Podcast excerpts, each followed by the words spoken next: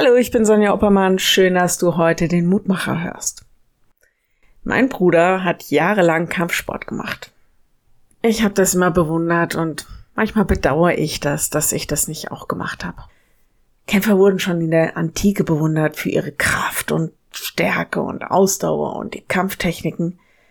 Und heute werden Kämpfer, Sportler überhaupt immer noch bewundert. Man muss sich schon durchbeißen können, um als Sieger vom Platz zu gehen. Und das jeden Tag, nicht nur im Wettkampf selbst, sondern auch im Training. Paulus zieht für unseren Glauben immer wieder Vergleiche zum Sport, auch zum Kampfsport. Der Lehrtext heute, kämpfe den guten Kampf des Glaubens, ergreife das ewige Leben, wozu du berufen bist. 1. Timotheus 6, Vers 12. Das klingt anstrengend und vielleicht auch danach, dass es tägliches Training benötigt, um dann im Ernstfall voll da zu sein. Im Vers davor sagt Paulus, dass wir uns um Gerechtigkeit bemühen sollen und meint unsere Gerechtigkeit vor Gott, Christus, dass wir Glauben ausüben sollen, Glauben, Vertrauen, Liebe, Standhaftigkeit und Freundlichkeit.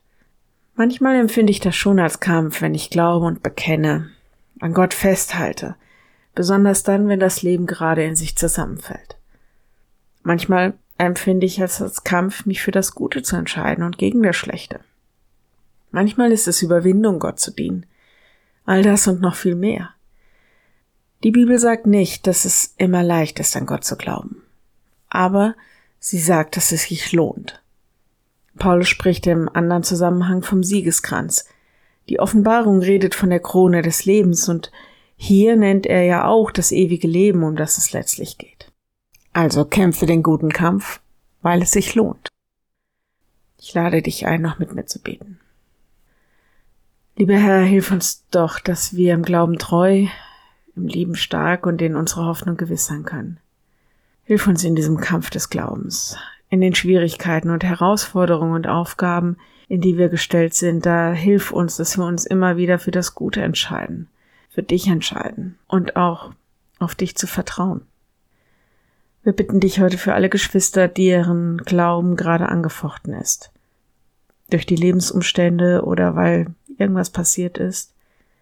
Zeig dich ihnen als lebendiger Gott, der mitgeht in allen Zeiten. Wir bitten dich für alle Geschwister, die verfolgt und angefeindet werden.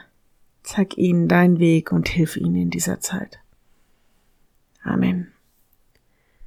Morgen ein neuer Mutmacher. Bis dahin. Bleib behütet. Tschüss.